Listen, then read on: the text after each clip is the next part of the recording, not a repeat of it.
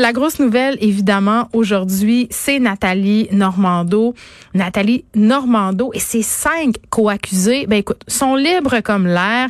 On vient de prononcer l'arrêt des procédures et euh, les libérer de tous les chefs d'accusation qui pesaient contre eux. Et ça, c'est en vertu de l'arrêt Jordan. C'est ce qu'on craignait depuis le début. Et je l'appelle, euh, je le rappelle, pardon, l'arrêt Jordan, euh, ça prévoit un plafond de 18 mois entre la mise en accusation d'une personne et la tenue euh, en cours provincial de son procès. Donc, on avait sauté euh, ce momentum-là dans l'affaire euh, Normando, puisque la vice-première ministre libérale avait été arrêtée en mars 2016. Ça fait donc plus de quatre ans et demi. Et là, euh, tout le monde est au fait de l'affaire Normando, là, mais un petit rappel, là, on les soupçonnait, euh, et Nathalie et euh, ses complices, d'avoir participé à un système de financement politique en échange de contrats publics. Le fameux Scratch My Back. Mais aujourd'hui, Madame Normando est libre comme l'air et on en parle tout de suite avec Amir Kadir, qui est ancien député de Québec solidaire. Monsieur Kadir, bonjour. Bonjour, Mme Peterson. Bon, votre réaction? Ben, ça, m'attriste beaucoup. On a échappé le ballon collectivement. Euh, en même temps, Madame Normando, euh, si ça devait être la seule parmi les ministres du gouvernement libéral à pâtir de tout ça, ben, ça aurait été euh, un peu aussi problématique parce que ça aurait été une bouc émissaire alors que le véritable responsable de tout ce gâchis monumental qui, était la corruption au Québec et les milliards littéralement que ça nous a coûté, ben, c'était le Parti libéral et à sa tête, ben, celui, le grand responsable, c'est soit le chef, soit, je veux dire, les officiers de, ce parti-là. Et malheureusement, il faut dire que euh, on a échappé le ballon. Et vous savez, je, je crois que vos auditeurs vous-même savez que j'étais pas mal assez au centre de, de ce combat qui a été mené à partir de 2009 euh, avec des journalistes comme André Noël de la presse à l'époque ou Madame Nathalie Roy, la députée euh, à l'époque de la DQ qui est devenue la CAC par la suite, pour euh, savoir combien de gens ont passé des centaines et des centaines d'heures à fouiller tous ces dossiers-là, à faire en sorte que finalement ça, ça, ça devienne un enjeu au centre des préoccupations. On a eu la commission Charbonneau. À moins que collectivement, là, on est tous délirés puis qu'on était tous dans l'errance la plus totale, ben, il se passait un système euh, qu'on a appelé la corruption dans le domaine de la construction et des firmes de génie conseil au Québec. Et tout ça, c'est pas fait tout seul. Il doit y avoir des responsables. Aujourd'hui, on peut se poser la question à Mme Peterson, mais qu'est-ce qui nous est arrivé? Il s'est passé tout ça. Personne n'a été tenu responsable au sein du gouvernement. Personne. Hein? Pouvez-vous me nommer un nom de quelqu'un au gouvernement de M. Charret gouvernement libéral qui a été tenu responsable de cet état de choses après toutes ces années de combat. Donc, collectivement, c'est vraiment euh, un échec. Puis, euh, moi, je trouve lamentable qu'on ait échappé le ballon. Oui, puis vous faites bien de le souligner. Il y a des gens euh, parmi parmi ceux-là qui s'en tirent à très bon compte. Là, Marc Bibot, Jean Charest, Nathalie Normando, là, le bien beau avoir été... bon, on fait cet arrêt des procédures aujourd'hui, mais plus de vie, là. Oui, mais euh, non, regardez, ça, je, je comprends humainement n'importe qui qu'on met en prison du, euh, du, du, hmm. délinquant le plus simple jusqu'à euh, le criminel le plus important, sur le plan humain, c'est un drame, je peux comprendre. Mais Madame Normando doit savoir que dans un système de justice, quand on a commis quelque chose de grave, ben, il faut en payer, entre guillemets, les conséquences. Donc, je comprends qu'elle dise que ça a pris trop de temps, mais ça a pris trop de temps, rappelons-le, parce que elle, elle a fait plein de procédures. Elle a, avec ses, acolytes, engagé le, le, le, gouvernement et la DPCP dans plein de procédures dilatoires. Donc, toutes ces années, c'est pas dû au gouvernement, là, d'ailleurs. Pour gagner du temps? Ben oui. Ce hmm. qu'on appelle dilatoire, ça veut dire on gagne du temps, on, est, on, est, on laisse pourrir la chose.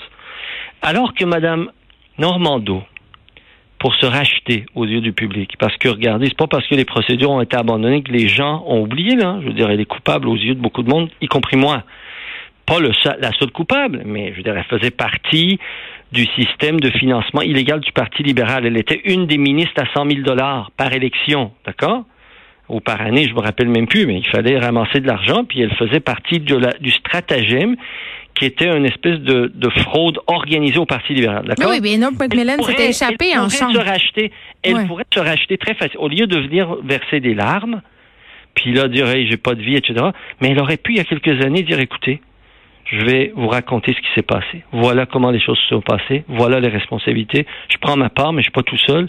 Et rendre un service à l'État québécois, nous épargner tous ces millions dépensés dans toutes ces procédures. Elle l'a pas fait. Hmm. Donc, je n'ai aucune pitié. Je m'excuse de le dire ainsi. Sur le plan humain, c'est, je crois, je sais que c'est difficile, mais je n'ai aucune pitié sur le plan politique pour quelqu'un qui encore aujourd'hui nie et cache des données qu'elle pourrait rendre disponibles au public et puis, moi, je suis sûr qu'on peut négocier quelque chose pour lui donner aussi, pour lui permettre d'alléger, d'alléger son fardeau. Hein, beaucoup de gens qui, lorsqu'ils collaborent avec la police, puis euh, permettent à la police et à la justice d'atteindre des criminels, ben on mm. leur accorde une clémence. Elle pourrait donc avoir la clémence du système de justice, puis surtout la clémence de l'opinion publique, euh, au lieu de verser des larmes puis dire j'ai pas de vie. Oui, ben on peut l'entendre, on l'a l'extrait. Cette décision me permet de reprendre le contrôle de ma vie, du moins je l'espère, ma vie professionnelle et ma vie personnelle. C'est extrêmement difficile de vivre avec des accusations ou criminels. Je vais vous le dire, bien honnêtement, je souhaite pas ça à mon pire ennemi. Ma vie a été mise en suspens. Ma famille et moi avons énormément souffert. On m'a volé quatre ans et demi de ma vie. Ces années perdues, je ne pourrai jamais les retrouver. Bon, on l'entend euh, son trémolo euh, dans la voix. C'est le cas de beaucoup de gens qui ont dû faire face à la justice. Ben oui, puis elle n'est pas innocente là-dedans. Moi, la seule affaire que... Elle aurait pu peut-être augmenter, quand elle était ministre puis vice-première ministre, les moyens de la justice. Corriger les choses qui font qu'aujourd'hui, ça prend autant de temps. Nommer, faire tout ce qu'il faut de manière raisonnable pour que la DPCP, que le système de justice québécois ne soit pas assis à court de moyens pour mm. se ramasser de ça. Demander à son premier ministre de nommer une commission, euh, non, de nommer des gens à la DPCP qui, au lieu de laisser traîner des choses, font un travail efficace. Donc, je, comprends. Moi, j'ai de la peine pour sa famille. Je comprends ce que ça représente. Mais elle a une responsabilité là-dedans. Et tous les gens qui ont des responsabilités dans des actes illégaux, surtout dans des crimes économiques, qui ont coûté si cher aux Québécois, ben, doivent prendre la responsabilité. que, voulez-vous qu'on dise? Les gens qu'on jette en prison pour avoir commis un crime, là, ont tous des problèmes pareils.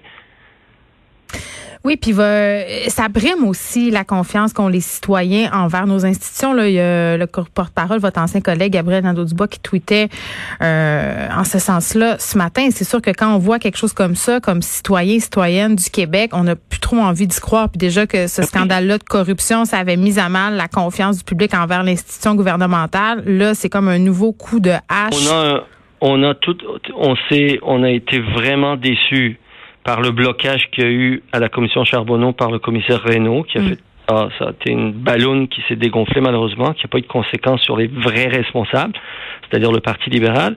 Ensuite, plus récemment, on a toute cette histoire euh, alentour du Covid où il y a des méfiances qui sont nourries par nos, nos erreurs.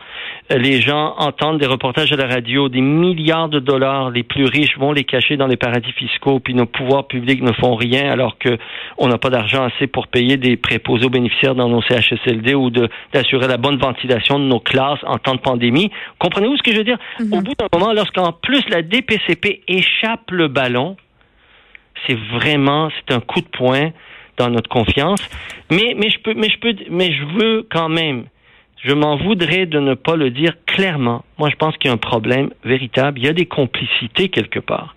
Le gouvernement Charest, là, rappelons-nous, les juges post-it, hein, tous ces gens qui étaient nommés, la liste qui était fournie par Franco Fava pour des nominations à différentes euh, instances de l'appareil judiciaire, hein, qui, a, qui a emmené à la commission Bastarache, qui en fait a fait patate encore parce qu'à chaque fois le genre de, de truc qu'on met en place quand c'est pipé d'avance, ça n'aboutit pas. Mais rappelons-nous les listes que soumettait Franco Fava, l'argentier du Parti libéral de l'Est du Québec. Hein, il s'en vantait, qui soumettait à Mme Trépanier, si je, si je ne m'abuse, et ensuite c'était, c'était M. Charret devait, euh, devait les nommer. Mais ces gens-là qui ont été nommés, j'espère que ce n'est pas à cause de ces gens-là qu'on on assiste à ce genre de cafouillage qui fait que mm. qu'on échappe le ballon.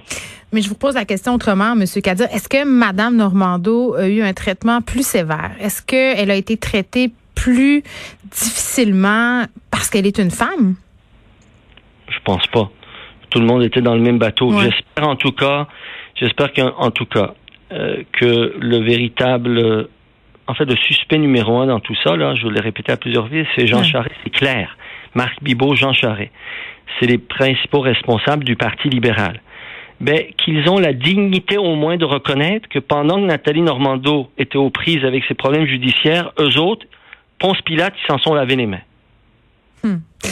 Monsieur Kadir, merci, Amir Kadir. Merci, monsieur. Merci, Mme Patterson. Mais ancien député euh, de Québec solidaire. Et je veux juste euh, dire, euh, Nathalie Normando, elle sera avec Mario Dumont et Vincent Dessureau à 15h45.